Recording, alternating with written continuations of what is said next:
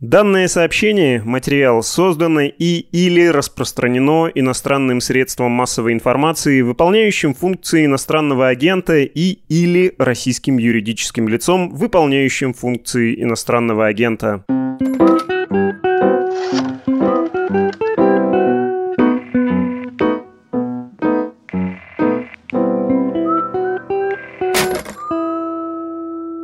Всем привет! С вами еженедельный подкаст «Медуза» о политике, перцев и газа. У микрофонов мы, безбилетники на закрытом порно-шоу «Жизнь российской власти». Андрей Перцев, спецкор «Медуза», который пишет о политике. Константин Газа, социолог, политический обозреватель. Брат Андрей, мы с тобой дважды уже прыгаем людям на нервы, возбуждаем эмоции какие-то нездоровые в российском обществе. Да? Поэтому давай, хватит вот этот хайп весь, ковид, национализм. Займемся, как писал великий русский писатель Булгаков, займемся прямым своим делом, то есть чисткой сараев. А именно чистками.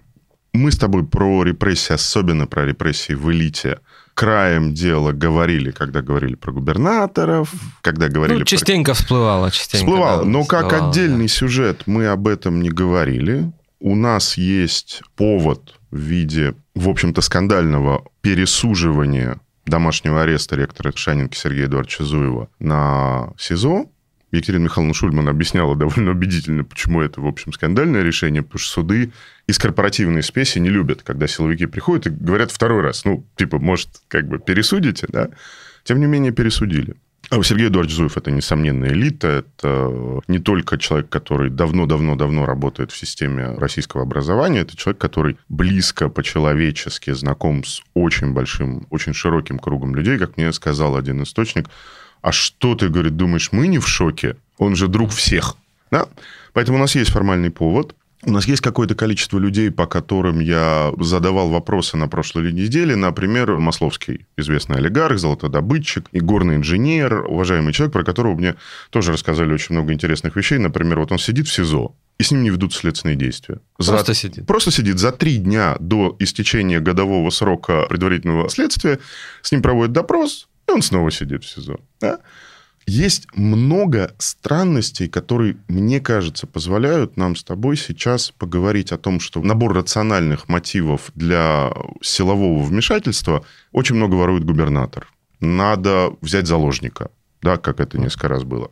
Вот это вот дерево мотивов для насилия системы по отношению к системе, оно как-то вдруг внезапно на нем начали расти новые веточки, их все больше и больше. Да, раньше все-таки было все просто устроено как палка. Мне кажется, в начале нулевых, в середине, даже в конце, вообще старались не трогать. Да, было водяное перемирие, что как бы, ну, не очень хорошо. Да, и внутри они были монолитнее, наверное, да, занимались общим делом. Вот как думаешь, Лужкова бы посадили сейчас? Окей, давай сейчас тогда замоторимся с концом вводки. Ребята, при этом мы должны сказать, что у нас вот этот сюжет, о котором мы будем говорить сегодня, система избивает сама себя, элита избивает элиту, власть избивает власть. Это часть сюжета большого, который мы хотим сделать на две программы. И, собственно, сюжет называется «Конец системы». Это большая такая история. Поэтому сегодня мы поговорим про триггеры, про то, что раскачивает систему сильнее всего, а это, конечно, насилие по отношению к представителям элиты. А в следующий раз мы поговорим, как тебе сказал твой источник совершенно замечательно, про кнопку. Поглаживает система, да, кнопку самоуничтожения. Самоликвидация. Да, самоликвидации. А в следующий раз мы поговорим про более широкий политический контекст вот этого самого конца системы и почему, попробуем ответить на вопрос, почему там где-то в Кремле или не в Кремле, а в другом месте сидит кто-то и смотрит на кнопку, на которой написано «Delete». Спасибо, поехали. Ты спросил про Лужкова. Я могу вспомнить немножко, я в те годы имел отношение к э, кругу компаний, которые были вокруг правительства Москвы. Я помню, как это было. Да, людей из близкого окружения Юрия Михайловича Лужкова, покойного мэра Москвы, вице-мэров, э, руководителей крупных компаний, столичного стройкомплекса, очень вежливо, очень культурно приглашали на побеседовать в то, что ныне там Следственный комитет, а тогда там был Следственный комитет Генпрокуратуры. С ними пили чай, им давали баранки, они давали многочасовые показания, там, по 7, по 8, по 9 часов. Самое страшное, что было как бы в пределе там было много уголовных дел, которые были возбуждены и никуда не пошли. это была такая черная городская легенда в лужковской тусовке, что посадят Батурину. Елена Батурина, его, mm-hmm. вторая супруга Юрия Михайловича.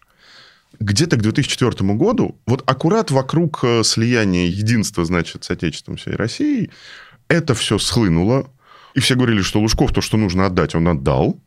И на этом все. То есть, как бы все уголовные дела были заколочены, все были отпущены, ничего не произошло. О том, что Юрия Михайловича Лужкова можно посадить. А вот 2010 год, когда его некультурно убрали, по тем меркам некультурно, да, убрали? Вот. Нет, так тоже не. То есть говорили, что могут посадить... Э, опять же Батурину. Опять же Батурину да, и да, человека Батурина. Такой был Рябинин, который в тот момент, э, если я ничего не путаю, был начальником инвестиционного комитета правительства Москвы. То есть он, в общем, сводил деньги с землей, что как бы в Москве самая важная позиция. Это человек, который присаживает деньги на землю. Максимум. Что а Юрий... вот сейчас? Я это допускаю. Я допускаю, что могут э, арестовать председателя Центрального банка Эльвиру Сахибзадну Набиулину. Я допускаю, что если плохо ляжет фишка премьеру Мишустину и его ребятам, Чернышенко возьмут просто вот за хороший загар. Вице-премьер. Вице-премьера, да, Дмитрий Чернышенко. Вот возьмут за хороший загар и дорогой пиджак, вообще ничем не смущаясь. Я могу тебе Хотя мы это лучше сохраним до следующего раза, но тем не менее мы оба понимаем, что есть список губернаторов. И не только, скажем так, губернаторов, но и глав регионов другого типа, которые, в общем-то, будучи укорененными, авторитетными политиками, не защищены от того, что к ним придут. Ну вот как с Лужковым было, да, возник конфликт с Медведевым, с президентом, да, да. то есть перепалка, все как бы публично. Вот сейчас бы что было после этого? Сейчас было, было бы... Сейчас после этого был бы обыск дома, сто процентов да, то есть следственная группа, 100 человек, у него или у Батуриной в особняке, за городом, в квартире.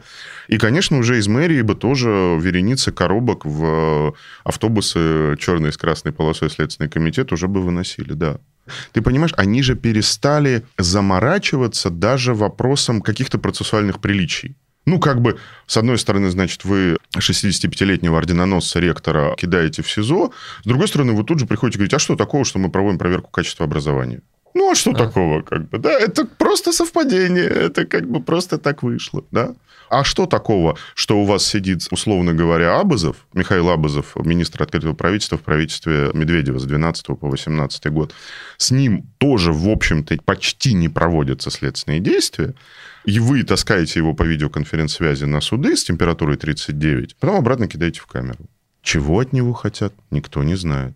Магомедова, если я ничего не путаю, сейчас нам, спасибо огромное, нам наш продюсер помог, они арестованы в марте 2018 года. Братья Магомедовы. Братья Магомедовы. Зееводин да. и Магомед. Да, это предприниматели, которые считались медведевскими олигархами новой волны. Они сидят три с половиной года. Больше ничего не происходит идет там следствие, не идет там следствие. Я сравню тогда, вот Магомедовый хороший пример. Дело Евтушенкова. Год домашнего ареста, человек все отдал. Когда как... было это? Это было в 2014 году, да? То есть да. мы подходим сейчас к двум событиям, которые, вот с моей точки зрения, абсолютно ключевые, они важнее Крыма намного. В 2014 году он посидел год на домашнем аресте, он отдал то, что у него просили, а конкретно его просили, значит, компанию Башнефть вернуть. Вернее, не оказывать сопротивление возвращению в доход бюджета. Все обвинения сняты, человек э, на свободе продолжает заниматься телекоммуникационным бизнесом. Все работает. Все работает. 18 год. Нет, я ушел в Теле2. 18 год. Арестованы Зиевудин и Магомед Магомедов. Они сидят три с половиной года в тюрьме. Они отдали все порт, да, там а ребята... Что надо, что не надо. Что, не на... что было, чего не было, да, то есть если у них там осталось где-то в тупике в каком-то Лихтенштейне, там, я не знаю, 50 миллионов долларов, это как бы счастье им и их семье. Но, тем не менее, они все отдали, они по-прежнему сидят в СИЗО. Они даже не отпущены под домашний арест. Дома у них не нашли оружие. Нет, я понимаю, да, то есть есть какие-то основания. Ты приходишь к людям домой с обыском, а у них там, значит, лежат... Э, шмели. Шмели, да, там оружеечко маленькое. Нет, то есть у них дома нашли фотографии с Медведевым, фотографии с Аркадием Дворковичем, заместителем председателя правительства Дмитрия Анатольевича. Какое-то, естественно, количество предметов роскоши, они олигархи, они... Мы с тобой... Им положено, Им да. положено. Да, но у них был самолет. Они на этом самолете якобы перед арестом хотели вылететь в Соединенные Штаты. А что они должны были? Сами себя к батарее приковать, как бы, и вызвать следственную группу по спецсвязи, понимаешь? Им ничего не предъявляют. Два события, которые мы будем оценивать как точку невозврата как мне кажется, спустя 10-15 лет. Первое, это, конечно, вечер 27 февраля 2015 года, когда напротив Кремля был застрелен Борис Ефимович Немцов. Это было абсолютно нечто невозможное, потому что все-таки это один из основателей российского государства. И как бы он ни матерился в отношении президента России Владимира Владимировича Путина, это к разговору, почему нельзя использовать обсценную лексику по отношению к руководителям государства, ребята. Да? Много чего пока еще можно. Ну, уже не так много, как раньше. Но вот это точно нельзя. Этого точно нельзя, да. Напомню, сидят уроженцы Чечни, которые это сделали. Я, кстати, до сих пор не убежден, это сделали они, это сделал кто-то другой, они были в темную или не в темную использованы как группа прикрытия. Они шли это делать, это вышло как-то. Я не убежден, вот честно, я не убежден.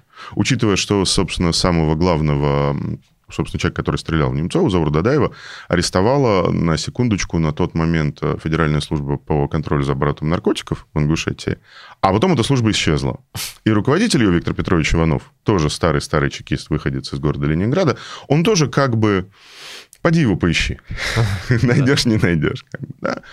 Это был абсолютный шок, но там, постольку, поскольку сразу, почти сразу сказали, вот исполнители, Геремеев, Руслан Геремеев, человек из окружения Рамзана Ахматовича Кадырова, главы Чечни, здесь совершенно ни при чем. Это вот люди, они испытывали к нему ну, сильную личную неприязнь в связи с тем, что он допускал значит, высказывания о фигурах абсолютно священных для мусульман. Поэтому все. И все как бы сказали, ну, какая-то средневековая дикость, ну, ну, примерно понятно. Ну, примерно понятно. Да? А вот спустя полтора года произошло другое событие, которое, конечно, вроде бы сравнивать с э, политическим убийством нельзя, но с моей точки зрения в каком-то смысле можно. Это провокация в офисе компании «Роснефть», когда глава компании «Роснефть» пригласил к себе обсудить приватизацию части госпакета Роснефти, Игорь Иванович Сечин пригласил к себе обсудить министра экономического развития Алексея Люкаева. Ему в багажник была положена сумка, в которой, видимо, как думал Люкаев, лежит вкусное вино и колбаски. Колбаса, да, знаменитая. Да, знаменитая колбаса. Речь идет о том, что у всех руководителей России такого уровня, как Сечин, и даже не совсем такого уровня, обязательно есть какое-то эко-хозяйство. Свечной как, заводик. Какой-то да, свечной заводик, где делают, ради бога, извините, какую-то особую экологически чистую жратву. Да, поскольку, поскольку... Чтобы подарить во-первых, есть самому. Ну, у, там, я знаю людей, у них, значит, в Тверской области уважаемые люди, очень уважаемые люди с историей. У них в Тверской области ферма большая, там живет, значит, несколько семей, которые за ней смотрят. Молочко, творожок, чиз, все как бы из-под коровы, никаких это сам. Ну, у нас тоже есть, кстати, в планах, говорили мы с тобой, да, про то, что мы вот про это, про все ферму? хотим. Хотим ферму сделать. Да, давайте накидайте нам денег на мерч, а мы как бы с Андреем сделаем линию чистых продуктов «Уважаемые люди». Еда и напитки для уважаемых людей. Нет, нет, у нас есть в голове мысль про то, что надо сделать выпуск про вот эту всю эко-шаманизм российской элиты, да, вот. Э, приглашаем спонсоров. Приглашаем спонсоров, да, производителей понтов э, морала, так называемых, да. Ну, или вообще кого-нибудь что вот у нас не хуже. У нас не хуже, да. Можем Мы, подтвердить. Можем подтвердить. Да. У Игоря Ивановича, соответственно, у него завод, который делает, он охотится, и который, собственно, из плодов его охоты делает действительно очень вкусные колбаски. Я нет, я колбаску не пробую. Я пил, вот, ну, собственно, я пил самогон от Я постараюсь все-таки что-то такое принести, может быть, ближе к Новому году. И вот, собственно говоря, Увлекаев с этой сумкой, с колбаской и вином в багажнике машины поговорил с Сечиным, расставил какие-то акценты по поводу приватизации Роснефти. Есть, собственно, стенограмма, это все опубликовано, поскольку, поскольку это материал суда, где он говорит Сечину, что японцы долго принимают решения. В общем, как профессиональный инвестиционный консультант дает хорошие советы, имея в виду, что была очень большая спешка. Нужно было до конца 2016 года эти деньги поставить в бюджет. Да? Как бы в бюджете была дырочка. Он садится к себе в машину, перед ним опускается шлагбаум, прожекторы, работает значит, Федеральная служба безопасности. Оказалось, что Игорь Иванович Сечин и его, так сказать, товарищ э, из Федеральной службы безопасности генерал Феоктистов проводили оперативное мероприятие по задержанию взятошника и коррупционера Улюкаева.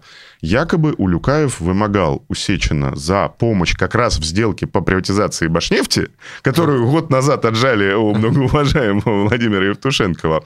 Якобы он вымогал у него 2 миллиона долларов якобы делал это на выезде во время визита в страну Юго-Восточной Азии, чуть ли не в присутствии всех. Да? И там, значит, было два ключевых аргумента обвинения. Это то, что Улюкаев при свидетелях показал Игорю Ивановичу вот так, намекая, что нужно 2 миллиона, как бы, да. И, значит, потом, что Игорь Иванович произнес... Интересно, вот если бы он показал один палец. Вот если бы он вот так да, показал... Да, да, да. Что за намек это? Э, да, но вот это, уже семантика не назовешь, это чистая семечка. Хорошо, ты сказал. Это была провокация. Мы все помним, Мы да? все помним, да. Это была провокация. Я абсолютно убежден в полной невиновности Улюкаева.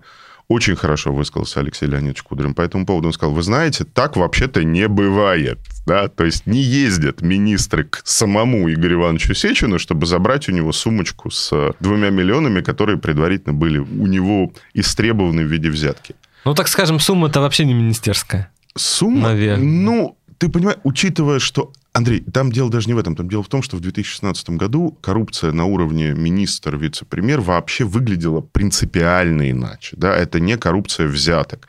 Это коррупция да. участия в сложных финансово структурированных схемах с использованием бюджетных средств, которые через различные федеральные программы, льготные программы, инвестиционные программы каким-то образом да, Уходили куда надо. Куда-то, да, куда-то идут. Да? То есть так вот, чтобы министры правительства обменивались сумками с долларами, честно говоря, я думаю, что ну вот где-то после 2002-2003 года такого и не было никогда. Дело Улюкаева было уроком не только условным либералам, да, потому что Улюкаев первое поколение либералов, но в отличие от Авина Петра Альфа, он не имел за собой олигархической группы, а в отличие от Германа Грефа, главы Сбера, и Анатолия Чубайса, спецпосланника президента сейчас, он не имел за спиной ленинградского флера, да, он не оттуда.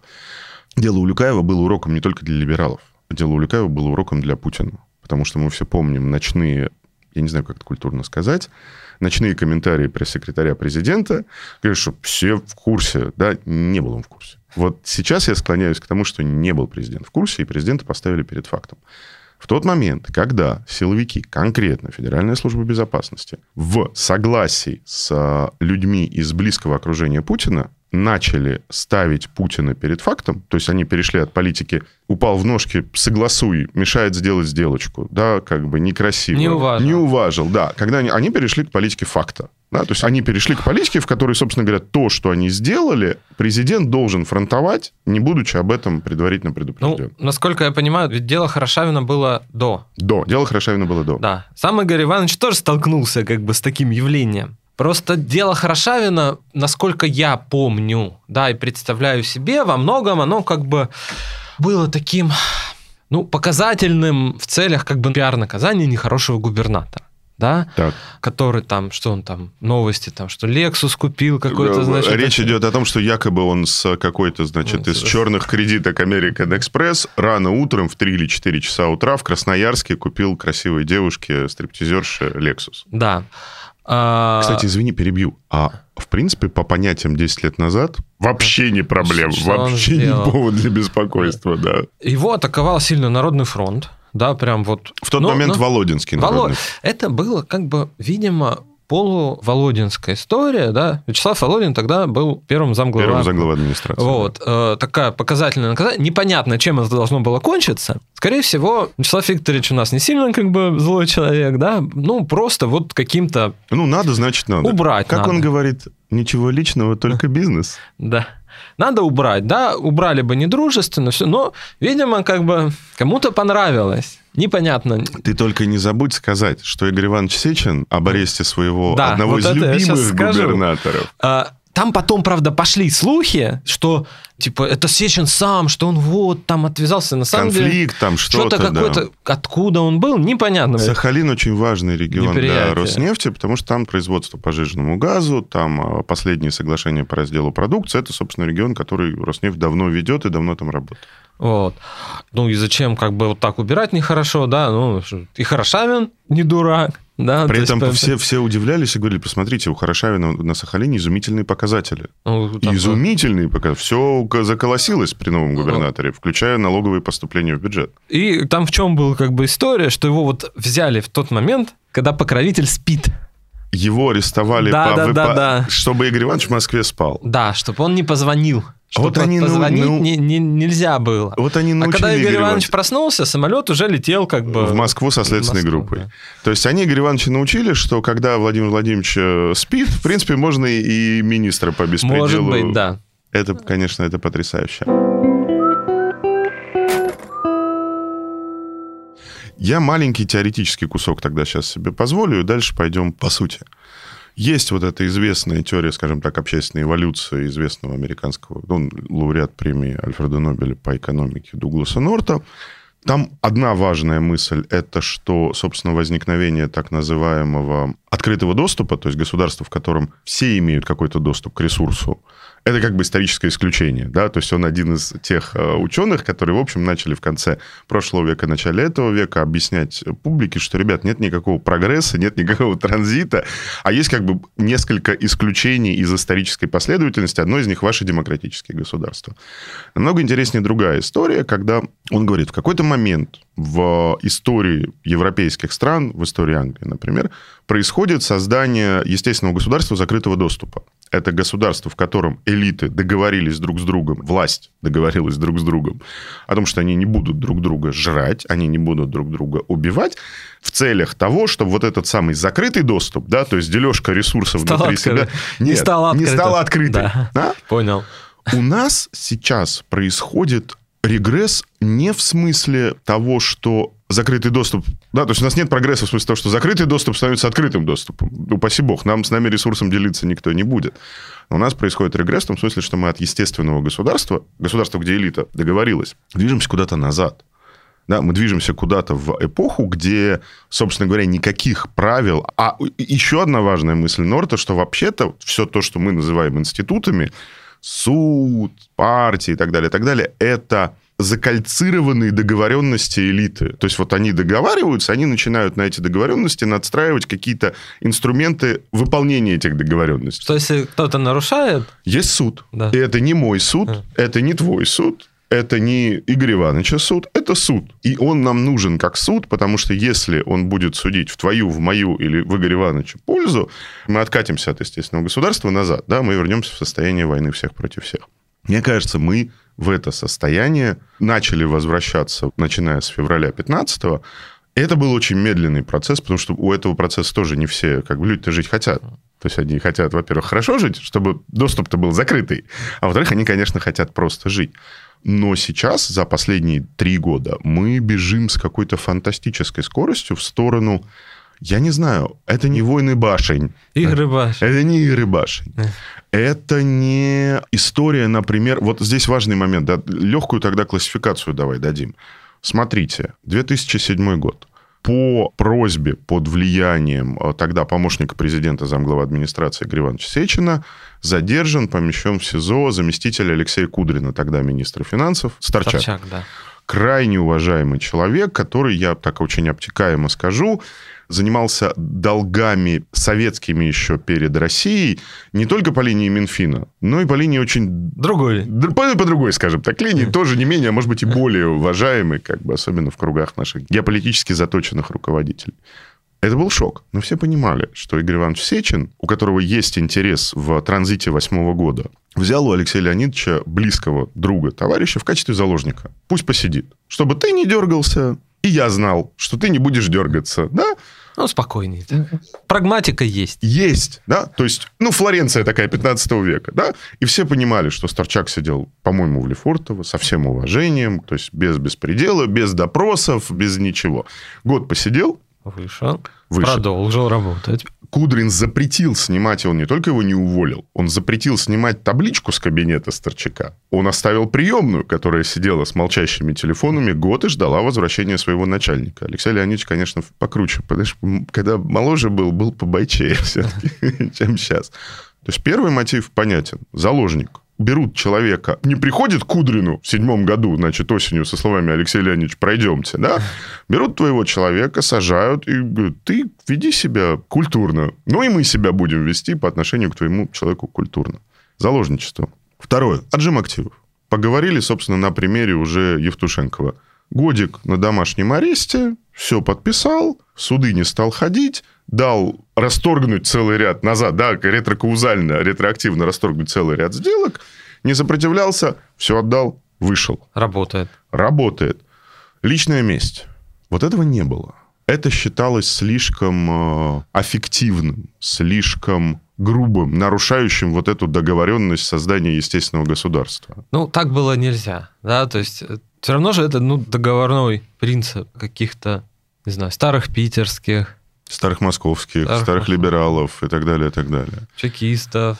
То есть был какой-то... Да, ну, Ну да. как тут мстить? Как, да, то есть, то есть месть Да. это... Нет, месть была возможна, но месть была возможна в том смысле, что а я тебя на кривой козе, значит, ты к президенту записался, будешь приемный сидеть, а я из его кабинета выйду. Мне будет приятно, тебе будет неприятно.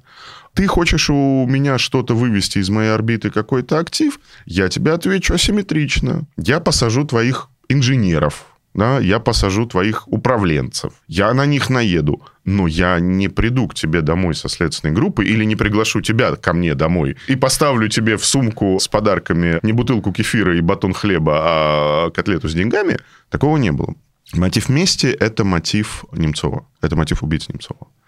Мотив дела у Люкаева, мне кажется, тоже уже не месть. Это насилие как спектакль. Это насилие как сигнал.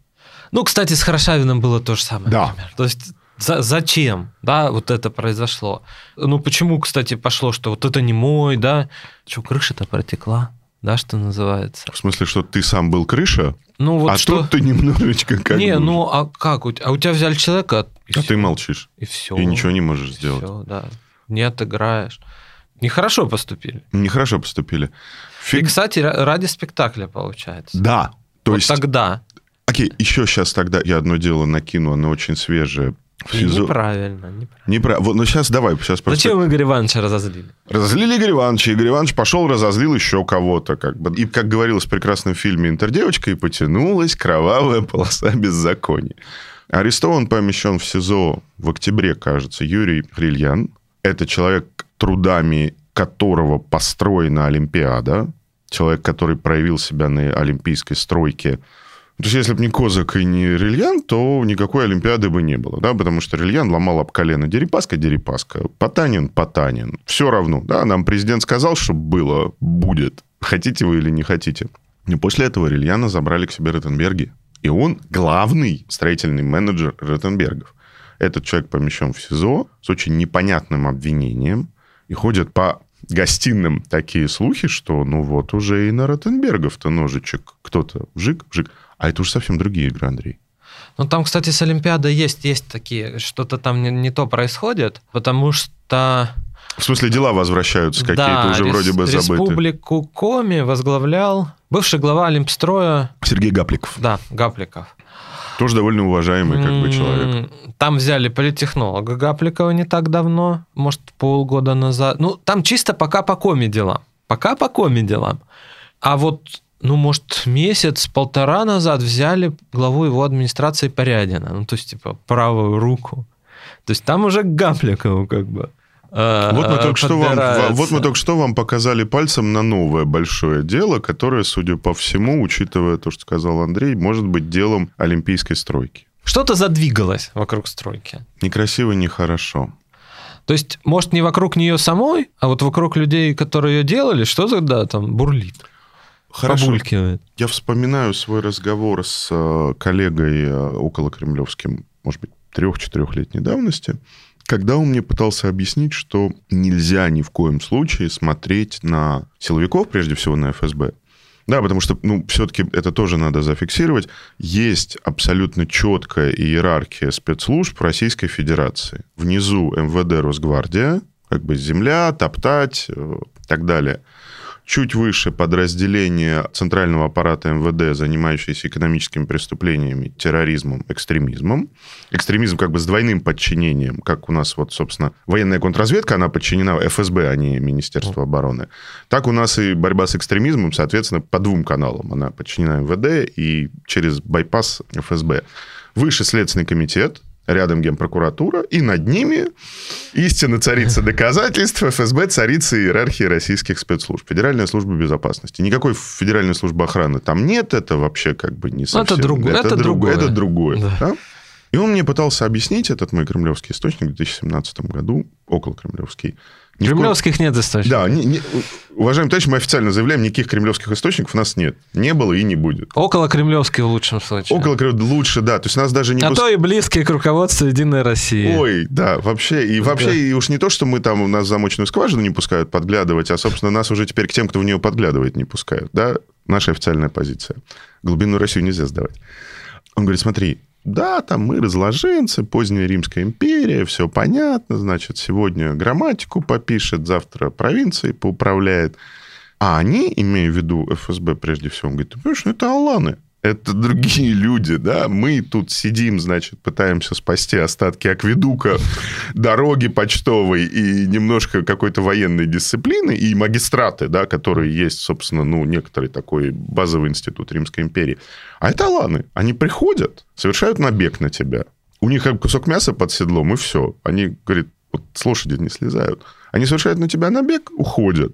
Но сейчас у меня есть такое ощущение, что это уже Не не, уходят? что они никуда не уходят. Да? Поэтому здесь принципиальный для меня вопрос. Я бы сформулировал так. Это можно уже видеть об этом же все время говорят, это замыленный сюжет. Но имея в виду вот эту всю фактуру, сейчас мы еще фактуру подкинем, мы говорим о том, что э, Федеральная служба безопасности начала войну против э, всей гражданской политической элиты, широко ее понимаю, да, от глав госкорпораций до губернаторов. Или это что-то другое? Аланы не уходят и хотят заменить собой разложившихся чиновников поздней Римской империи, или мы говорим о том, что это там третья волна папиных чисток, да, эволюция Путина, его превращение окончательно в Иосифа Виссарионовича Сталина, да, подготовка... Ну, что-то не похоже, честно сказать. На второе не похоже, Да и на первое. да и на первое не похоже. А что это тогда такое, Андрей? Ну, помнишь, раньше так кому ФСБ пришло, к кому МВД? Да, колокольчики. Да, то есть тут же не скажешь, да, ведь так. Между друг другом они там...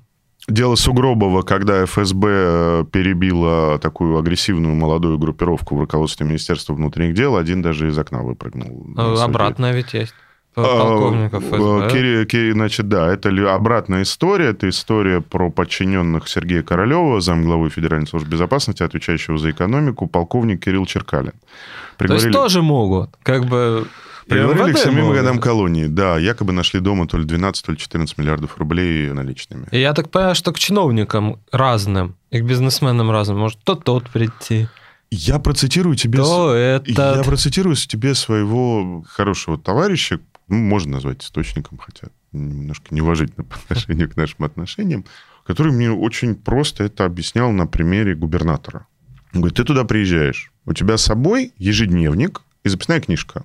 Ты можешь взять с собой двух помоганцев, да, водителя и человека, который будет заниматься рубашками. Потому что если ты возьмешь больше, чего скажут? Варягов натащил, не уважает. Но они же натаскивают. И ты живешь как? То есть ты Ну, при- натаскивают. Ну, потом и не все, кстати, далеко Ну, не не, все, все. да. Не все. Есть умнее люди, которые не натаскивают, которые знают, что у тебя шофер должен быть свой, секретарша должна быть своя, ну и там ординарец должен быть свой.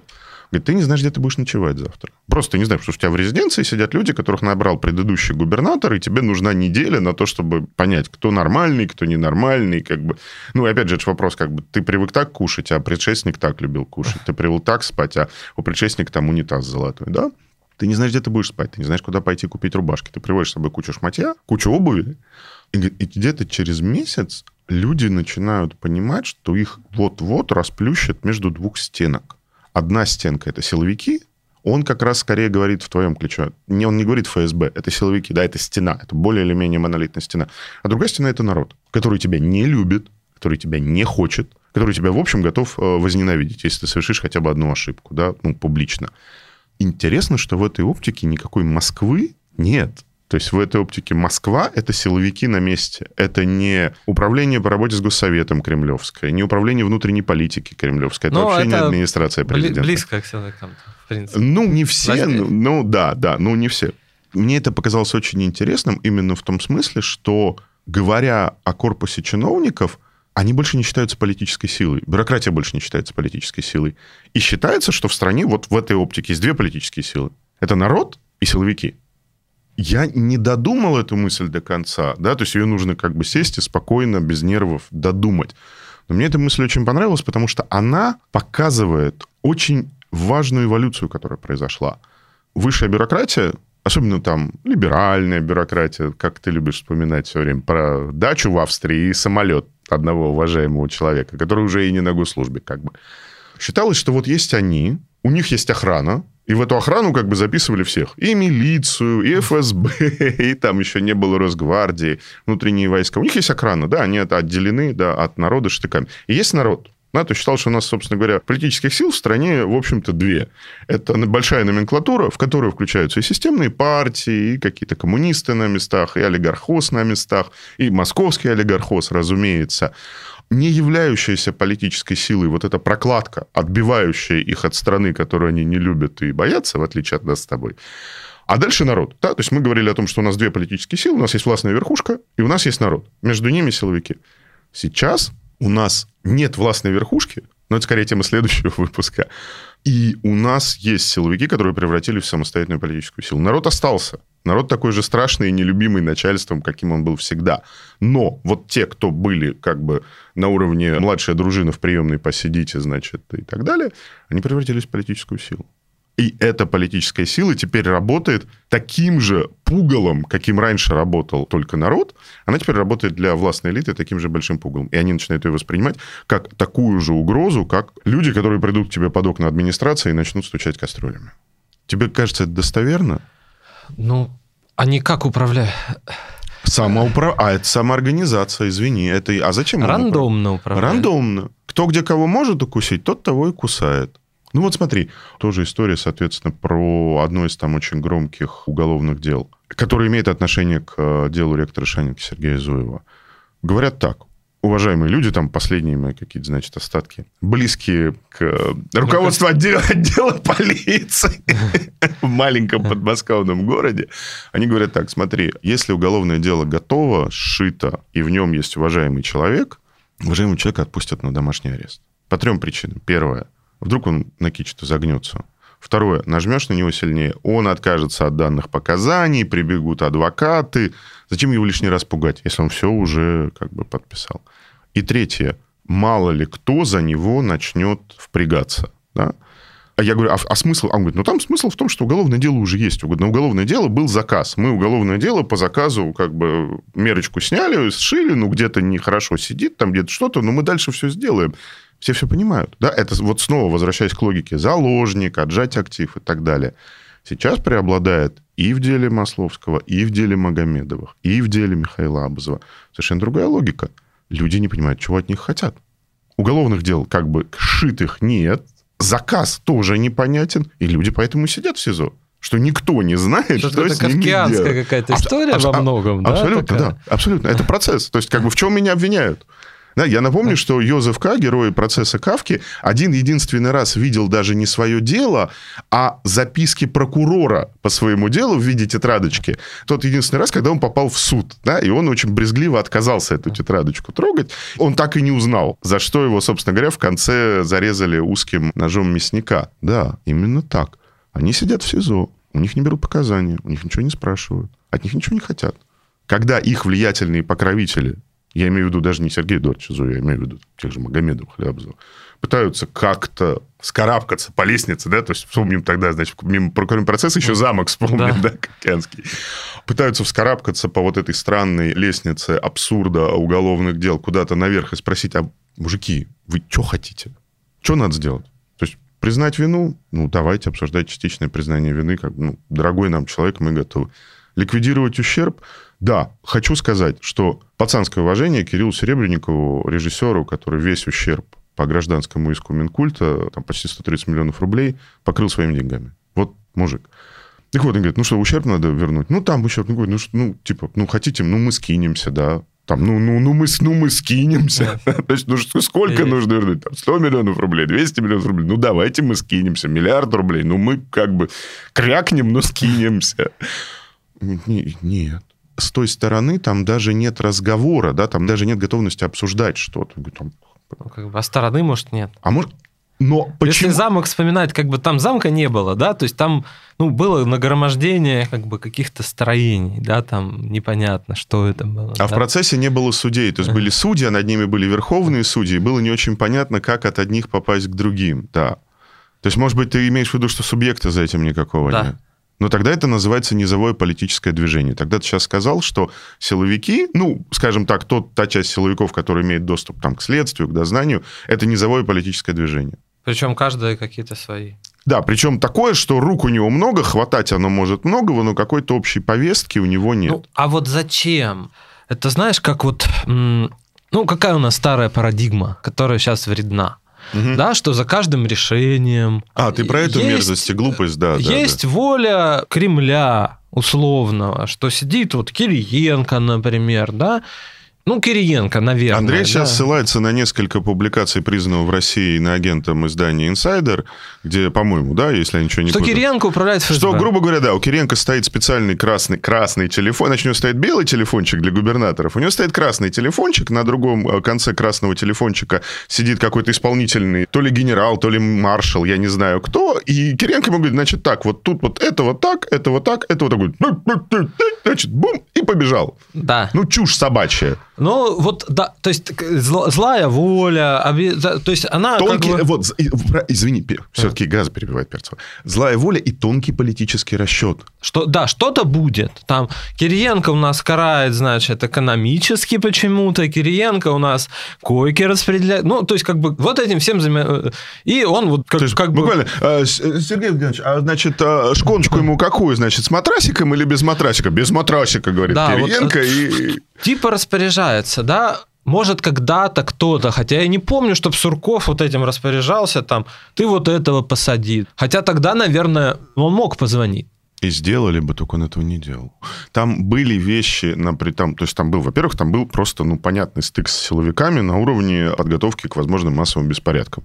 Это mm-hmm. то, что проходило в контуре формальных совещаний. У этих совещаний есть протоколы. Не все они секретные, некоторые ДСП. Я думаю, что если архивы когда-нибудь откроют, мы прочтем. Была координация, например, по событиям чемпионата мира, да, и истории с матчем России и Японии, когда помянутые нами с тобой в прошлом выпуске подвыпившая, разбуянившаяся, значит, молодежь чуть не разгромила центр Москвы. Ну, была, конечно. По националистам была координация. Но... По несистемная позиция. По несистемная такая. позиция. Ну, тогда и несистемная позиция из них была совсем другого типа. Да, и НБП запрещенная, там своеобразные методы работы и цели типа злая воля, значит, Кириенко всех там развел ради целей Путина, причем которые ему как бы, видимо, надиктованы были, что вот. То есть это... там два красных телефона. Да, да, да, да. Ну, как бы, посред... а что-то он может и сам... Тут я, я не очень понимаю, да, вот некая злая воля, единый центр, который, значит, и экономика у нас, и преследуемый олигархата будет заниматься. И Навального травит, и олигархоз, значит, коллективизация да, да, да, да. и губернатора сажает, и все. То есть это одно, значит, Кремлю они не угодны, да. Ну, получается-то, что нет. То есть ты смотришь, а что вот это сейчас, да? Непонятно. Ради принципе, как бы что-то сама по себе, вот мне кажется, ну, я, я имею в виду репрессии, скорее, ну, вот внизу. Низовые на земле. Да. да. Э, ну, у нас государство обороняется некими законами. Да? Например, законом про иностранных агентов. Законы про иностранных агентов, там еще что-то. Как работает силовые структуры, мы понимаем. Если есть... А мы понимаем, Андрей. Если есть закон, во всяком случае... Вот да, на, закон, на, закон надо... А, замечательное интервью, Он... собственно, опера из центра Э Нижегородского, кажется, на «Медузе» было перепечатано. Интервью Азара. Азара, да, он, он Илья Азару его давал, да. но он на «Медузе» тоже был, я его, потому что на «Медузе» читал, не на новой газете. Азару я вот, видишь, испытываю уважение. Это я без шуток говорю. Ну да, а... типа, ребята, как бы звонки, не звонки, телефонное право, не телефонное право, написан закон иностранный агент, исполняем, написан нежелательная ну как? организация, А если у тебя нету их, а как ты работаешь-то? Почему у тебя нету их? Как ты исполняешь закон? Слушай, у тебя закон есть, а виновных нет. Вот у тебя яговист проповедует. В законе написано, что он экстремист. Ну как так? Ну, то есть он должен быть как Но бы... мы же на другой вопрос хотим ответить с тобой. Ты не ну, уводи есть разговор. Много законов. Не уводи разговор. Так, Про палочную ладно. систему все знают. Я хочу понять другое. Хорошо, мы с тобой согласны. Нет никакой злой воли. Более того, рационализация репрессий уважаемые дорогие аналитики, в частности, пишущие большие, не очень осмысленные тексты по актуальным уголовным делам, ребята, рационализация репрессий – это преступление против ваших друзей, которых вы пытаетесь таким образом защитить. Да? рационализация, разговор о том, что Путин позвонил Кириенко, Кириенко то та, кто-то сидит, считает риски, у страшный план. Ребят, вы сами себя обманываете, вы обманываете своих слушателей и читателей, и вы подставляете тех, кого, как вы думаете, вы защищаете. Тогда получается, что никакой рациональности за репрессиями нет. Есть рациональность исполнения репрессивного закона. Я с тобой согласен. Палочная система, показатели, где, значит, к обеду мне экстремисты и эгоисты, да, попад... заходят как-то в бар, экстремисты, эгоисты, навальнист, запрещенное в России физическое лицо. Ну, я понимаю, на этом уровне я понимаю, я не согласен с логикой коллег, я полностью согласен с тобой, которые пытаются это насилие рационализировать, его вписать в иерархию, и вместо того, чтобы отвечать на вопрос «зачем?», который интересен нам, отвечают на вопрос «как?». Причем врут. Да? То есть, но зачем? Зачем? Я возвращаю тебя к разговору о том, являются ли силовики, может быть, не консолидированной, гетерогенной, но тем не менее политической силой, которая понимает, что жрать народ дальше бесперспективно, и начинают жрать тех, кто раньше сидел над ними. А сами они это делают. У меня есть странное как бы чувство на том же там Хорошавине, на Сечине, да, как если Бога нет, да, какой я капитан, да, как юбиляр в книжке, да, у юбиляра было. У тебя а, сколько по тесту Медуза о Достоевском? У меня семь. У меня пять. Ну, я не знал стихи капитана Лебяткина. Я альбом «Аквариума» знаю, а стихи да. Краса красот сломала член, и вдвое интереснее стало. Ну, от чего? Это ногу она сломала, упав с лошади. Вот. Я предлагал вот этот вопрос. Что она сломала? Ну, извините. Как... Ну, я не филолог, Неуда, Неудачно я пошутил. Извините тоже меня, давно мы не извинялись. А, а мы будем сейчас в конце извиняться. Что как бы, вот лично мне кажется, да, может, дело Хорошавина как бы стало каким-то спусковым крючком. Там была какая-то рационализация, но она немножко как бы... Она хромала на, на оба члена. Поломала, да, систему. То есть ради спектакля, да, Хорошавин что-то много мы про него говорили. Нет, нет, мы с тобой ищем, мы, мы с тобой спорим раз, о, да. точке, не, о точке бифуркации. Это очень, это содержательный разговор, нормально. Да, это мишень. Ему не надо подкидывать золотые часы. Да, как мне в Сахалине говорили, ну, нормальный мужик, но под конец, ну, зачем на вертолете в супермаркет летать? Ну, как бы, вот, вот все хорошо. Ну вот что-то немножко, значит, он Нет, у меня повернулся. У меня был знакомый, значит, который тоже руководил, он не руководитель региона был, он был руководитель одного из крупных городов на Дальнем Востоке, отрезанным от мира. Ну, у него была свадьба, поэтому перед ними, перед двумя белыми крузаками, ехал грейдер. Но просто снегопад был, а человеку надо было до церкви добраться. Но на вертолете в супермаркет летать, конечно, ну, вот over too much. Такая претензия, да, прям там. Андрей, ну это логика. Силовики выполняют народный запрос. Не Папин, не Сечина. Володина. Тогда был организован некий спектакль, да? В логике конкретно этой системы это вещь неправильная. Нет, неправильная, потому что он все делал хорошо. Хорошо. Ну и арест Гайзера в логике работ... этой системы вещь неправильная. Тоже был неправильный. Потому что Гайзера убрали, извини меня, пожалуйста, вот ты в коме недавно съездил после Гайзера что-то там было хорошее? Ну что, там сломалось вообще все. Вот. То есть там вот, они сломали вот. все. Ну, как-то Гайзера я могу понять что-то я могу понять. Типа потому ОПГ что создали. Он, они были немножко в стороне, вот они как бы занимались сами, вы к нам не лезьте. Я думаю, там что-то как бы уезжало от них, а мы занимаемся. Да, у нас своя система, мы выборы вам правильно считаем, мы вам и налоги платим, и вот это, значит, едет. Вы нас не трогаете, да? То есть в какой-то момент это, наверное, стало невозможным в отдельно взятом регионе. Хорошавин все-таки был в системе, ну, как бы, вот у него был его папа я, личный. Я, я понял, да. да? есть, мне говорили про Гайзера и про Коми, мне говорили про руководство Коми, что, ну, знаешь, есть такие был специальный термин в Москве в конце нулевых – Коми-люди. Вот есть Коми-люди, они какие-то на особицу, они то ли около ну, питерские, то ли ну, около архангельские. немножко. Да, ну, типа они отличные, как бы все у них нормально, и любой вопрос, который им из Москвы просят порешать, они решают вот тут же, без разговоров. В какой-то момент бесхозных Хорошавин не был э, Сахалин человеком, да, да, который из Сахалина пророс, создал там УПГ, его туда уважаемые люди поставили с конкретными KPI. Да. Ну, его э, взяли из Ахи, но как бы Аха это тоже понятный поселок по происхождению, все там город, что я скажу. И он как бы, ну, явно, то есть произошел произвол. Опять же, возвращаемся мы к чему? В логике системы. Да. Произошел произвол, который произошел ради театрализации насилия. Да. И театрализацию насилия придумал Вячеслав Викторович Володин. Вот это вот тут тонкий момент, как бы он показал, может, слабость хороша вина, А потом его еще и как бы Нахлобучили. нахлобучили, да, почувствовавшие, согласовывали это с Володиным. Вот это не Нет, очень, это нет, не очень нет, понятно. Нет, э, Арест. нет, нет.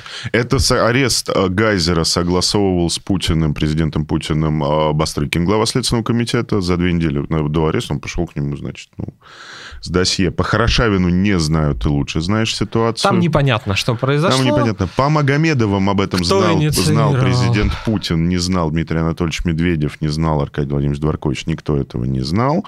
По Евтушенкову это знали все. Более того, его предупреждали и говорили, что если ты как бы хочешь, то ты, конечно, как бы, Можешь. ну, лети. Да. Типа, нет, вообще как бы без разговоров, без проблем, надо, лети. По Рильяну сейчас никаких предупреждений, никаких. По Зуеву ника- вообще ничего, как среди ясного неба. По Масловскому, да, корпоративный это конфликт, но то, что Роман Троценко, другой акционер Петропавловска, вдруг бывшего сенатора Масловского от Амурской области, заслуженного гордого инженера, нафиг посадят в СИЗО, где ему за год устроят три допроса. Нет, о таком, знаешь, мы о таком не договаривались. Ну, вот не в этой системе, а Уже не а в силовиках могла возникнуть просто путем, как самозарождение жизни, могла возникнуть мысль, причем не в одной голове, которой там нет, да, то есть мы точно знаем, что там нет одной головы, а в нескольких головах, могла возникнуть простая мысль.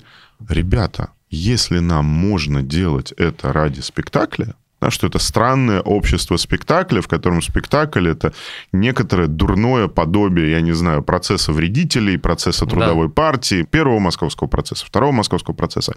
Это могло вывести силовиков из контура системы и превратить их в некоторую театрально-народно-репрессивную политическую силу. могло. А вот это Короче, может, мозги им развальцевали просто. мы сразу, может, идем к следующей теме, наверное, Идем, идем, что идем. оно существует. Мне кажется, кто-то-то приходит к ним. То есть не сами они выбирают, вот именно среди Но больших, Раньше была система заказа. больших людей, да, а кто-то, может, даже чуть поменьше пришел на большого человека. А ты можно, ты мне сейчас поскинул, можно я сказку расскажу тебе? Давай. Про поменьше. Это сказка. А, Был э, в городе Ленинграде чекист, молодой, не Путин. Занимался оперативно-техническим обеспечением. Людей слушал, короче. Снимал, слушал, вот. У него не то чтобы супер удачно складывалась карьера. Да? То есть он был в госнаркоконтроле, в госнаркоконтроле начальник это был Черкесов, ближайший друг президента в какой-то момент, да? чье информационное агентство было признано... Вот, ну, чье, в кавычках, было признано тут надысь, э, значит, э, иноагентом, да? Как бы там был... То есть он не очень мог через него прорасти, его бросали из, из Питера в Москву, все. И в какой-то момент вообще совсем у него могла неудачно судьба сложиться, но вызвал его в 2005 году якобы президент и сказал, что прошу тебя поруководить Священной Инквизицией внутри Федеральной службы безопасности. Священной Инквизиции не внутрь службы, да, не внутренними расследованиями, а Священной Инквизиции как бы вовне. А до этого и потом стали появляться у этого генерала люди поменьше, как ты говоришь, да? В частности, вот подружился он как прихожанин Сретенского монастыря с другой прихожанкой Сретенского монастыря, якобы. Даже преподавала она в Сретенской духовной академии. И вот как они подружились, и у него, и у нее все так стало хорошо, и карьера вверх пошла, она стала министром, он там так и сидит. И когда мне объясняли эту историю на уровне, как они друг к другу относятся, Сказки, да. сказки, сказочник мне рассказал сказку, вот, не вру, Да. спасибо, брат. Сказочник мне рассказал эту сказку. Он мне говорит, ты понимаешь, говорит, ну, проблема любой разведки, контрразведки, дефицит целей. Особенно проблема ФСБ, учитывая, что кадровый состав ФСБ молодого поколения – это люди, которые не могут создать себе сеть сексота. Как ты в России, особенно в начале-середине нулевых, сексота завербуешь? Ну, на чем? Как, на чем ты его прихватишь? Тебе скажут, да а чего ты мне, денег ты мне не дашь. И поэтому появилась вот эта странная сеть дружбы генерала, руководящего Священной э, Инквизицией, с, э, скажем так, э, людьми определенных идеологических взглядов. У генерала у самого никаких идеологических взглядов нет, ну, может быть, очень широкие, а дефицит целей есть. Да? Он не знает, он не видит, он не знает, куда идти, он не знает, кого искать. Он знает, что ему нужно поймать идеологического врага. А к нему приходит его подруга, церковь вместе ходили, и говорит, ну вот враг, туда иди, сюда смотри, и все найдешь. И вот такая вот сказка произошла э, якобы Недавно. недавно с одним образовательным учреждением. Вот и, Ровно как ты говоришь. вот и получается, как бы, когда идет РНЦН, вот есть центр, та-та-та. Нет, Кремль громит независимое образование. нет. Кириенко громит методологов. Е- Пчелы против меда. Есть логика сама по себе репрессивная, почему-то, ну, как в моде. Которая театрализованная. как Да-да-да, раз. в моде. Вот Она она, в моде, она в моде, она в, тре- Да. она в трендах. В трендах. Вот. И появились как бы осколки системы, которые начали пользоваться этим против своих врагов. Или даже не против своих врагов. А, которые пониже. То есть там есть репрессивная машинка, но она не над самоненацеливаемая. Ну, ты вот Рильяна вспомнил. Да. Ездят у нас братья-то на Дальний Восток или нет? Нет. Ну, иногда, может, знаешь, там на Сахалин мост надо построить. А к братьям придут, а они скажут, а у нас некому. Или в Якутск. Или в А- Якутск, да. А потом самолет ночью полетит, а все спят. А все спят. А там спят. А когда он садится, уже не откатишь. Ну да, потому что уже ты в наручниках подстрек телекамер, да. Есть у нас во всем этом мерзком процессе театрализации насилия две вещи. У нас есть первая вещь. Это осколки системы, которыми никто не управляет, но которые хотят показывать свою субъектность за счет театрализованного насилия. И осколочки чуть помельче, которые объясняют им и показывают, Куда? куда, как и где нужно смотреть. А потом получают, ну, Новый министерский пост. или выгоду, да. Или выгоду. А, а может и то, и другое. И человечка своего посадить, и рынок учебников электронных отжать, и при этом родине помочь. Взяли-то врагов, взяли-то не абы кого, а британских шпионов, понимаешь? Сеть целую вскрыли. Можем мы еще что-то содержательное про это сказать? Мы вышли на два момента, ребята. Мы вышли, первое, силовики, грубо скажу, торчат от возможности театрально показывать бицуху мышцу, что мы можем, да, то есть это не господство, в смысле, извините, не по-немецки скажу, да, вот в немецком языке очень хоро- хорошее различие. Есть господство, это хершафт, это организованное господство. Когда ты понимаешь, зачем ты это делаешь, в чьих интересах ты это делаешь и где лимиты твоего господства. А есть слово «махт», как бы, да. Могу. по- могу, да, как бы чистое Могу, могу. себе позволить. Могу да. себе позволить посадить 65-летнего человека орденоносца с тремя операциями на сердце э, в СИЗО. Хорошо. Но к ним, как к магниту, а им-то что надо? Им надо нагайкой помахать и человека обидеть, да? А еще, чтобы все друг на друга показания дали. Но к ним приходят осколки системы помельче, которые начинают их нацеливать. Не Путин, красный телефон, Кириенко, красный телефон, Священная Инквизиция, в- вторая служба ФСБ, красный телефон. Нет-нет-нет. Наоборот, снизу. Да, и тут вот я бы даже не сказал, какой пост-то защищен или какое место в системе. Есть гарантии у кого-то, хотя бы у кого-то. Мне кажется, нет. Мне кажется, тоже нет. Плохо, что насилие в России до дела Хорошавина, до убийства Бориса Ефимовича Немцова, до ареста и посадки Улюкаева, насилие в России было инструментом разборок внутри системы. Плохим, грязным, некрасивым, но системным. И поэтому оно применялось с лимитами. По крайней мере, не по отношению к химкинским активистам, которым проламывали головы, да, там, но по отношению к своим друг к другу. Ну, э, там еще и низовое насилие, да, то есть возглавляли Химки определенные люди с определенным методом. Ну, там так получалось. Там так да. получалось. Да, но мы понимаем, Да. что по отношению к друг другу это насилие применялось аккуратно, лимитированно, с рациональным мотивом всегда, потому что тебя могли спросить. Ну, все же говорят, ну, все всех знают, все все знают, нельзя ничего спрятать. Когда вас тысяча человек, и вы друг с другом созваниваетесь каждый день по кругу, нельзя Да, ничего ты спрятать. зачем? Ты зачем? Ты, ты должен ответить. Ну, просто сказать, а вот он, а что? А я не буду его брокером. Не буду его брокером, и все. Как бы, да, и вот так. Но в тот момент, когда это насилие стало театрализованным жестом, который показывает, что спецслужбы, ФСБ, милиция просто могут вне логики целей, просто махт у них. Ну, сначала с целями, а, а потом... просто уже как махт. Да. Тогда мы должны сейчас закончить на очень важном моменте. Происходит в этом самом опасном для нас, как простых граждан Российской Федерации, участке системы, происходит пересборка, где куски системы с махт, с силой, присоединяют себе а, людей, которые знают, куда этот махт можно применить. И это уже не система, это уже что-то другое, чего мы с Андреем, в общем, пока не видели а, и не очень пока понимаем.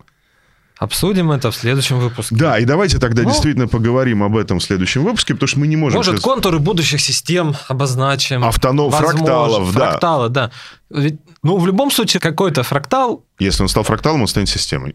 ну, потенция есть. Потенция такая Да. есть. Хорошо. Что- Что-то же должно другое появиться. Вот, наверное, как мне мы... говорят ветераны госслужбы, никогда так не было, чтобы как-нибудь да не Да. было. Хорошо, давай извинения за предыдущий выпуск. Да, статья, о которой говорил Андрей в «Новой газете», называлась «Их политическая борьба». А статья нормальная, о чем он сказал. Название по-прежнему считаю ненормальное. Не надо лейблить. э, А, даже с, как бы даже с ехиц- Ставили, ну, ехицей. прилагательное, ну, отсылка понятна. Отсы- Коннотация понятна. Да. Если бы коннотация была непонятна, был бы другой заголовок. Окей. Коллега Захар, значит, написал мне в комментариях на Ютубе по поводу строителей, э, которые не будут работать за 3000 в день. Это круто, и там много было как А. бы комментариев, на которые не буду отвечать, потому что они хамские. Ребят, заметка со словами заместителя мэра Москвы Андрея Бочкарева. Средняя зарплата на стройке сейчас где-то 50-60 тысяч рублей. Была 30 тысяч, но многие уже и за 80 тысяч не хотят работать. Мы говорили про Москву, потому что тема мигранты в России – это другая тема, она другая. Мы говорили про Москву, поэтому да, 3000 рублей в день. В чем прибыль этих компаний? Прибыль этих компаний в том, что первое, они не платят взносы, и второе, они часто эту зарплату платят наличными. Давай Владыку-то попросим э, Довладский фестиваль вернуть. Читатели пишут, что давно не проводится. Поработаем. По- Да, как бы мероприятие хорошее. Мы бы с удовольствием приехали и, Ребята, культурное. культурные. Да, значит, э, Петр Может, Дудкевич... еще знакомый. Канадский, а не польский, ну да, то есть в смысле академия, академия, да, канадская. Все-таки не Сава Федоров, питерский соратник Юнимана, а Федосеев. Сава Федосеев. Сава, простите, вот э, вроде все. Перед всеми извинились, все сказали. Вторая часть, да, ребята, это лонгплей из двух частей, да, поэтому ждите следующую неделю. Следующая неделя Нажмите будет... на колокольчик. Нажмите на случай. колокольчик, чтобы не пропустить вторую часть Да. этого прекрасного шоу. Про мерч все увидели. Спасибо, пошли думать. Может быть, даже как-то поголосуем, что вам больше подойдет, что вам больше понравится. В следующий раз говорим не про то, как они друг друга жрут, а про то, к чему это приведет с точки зрения простого гражданина Российской Федерации, который смотрит на то, что происходит во власти наверху и потихонечку перестает понимать вообще что-либо. Спасибо. Пока-пока. До следующей субботы. Пока.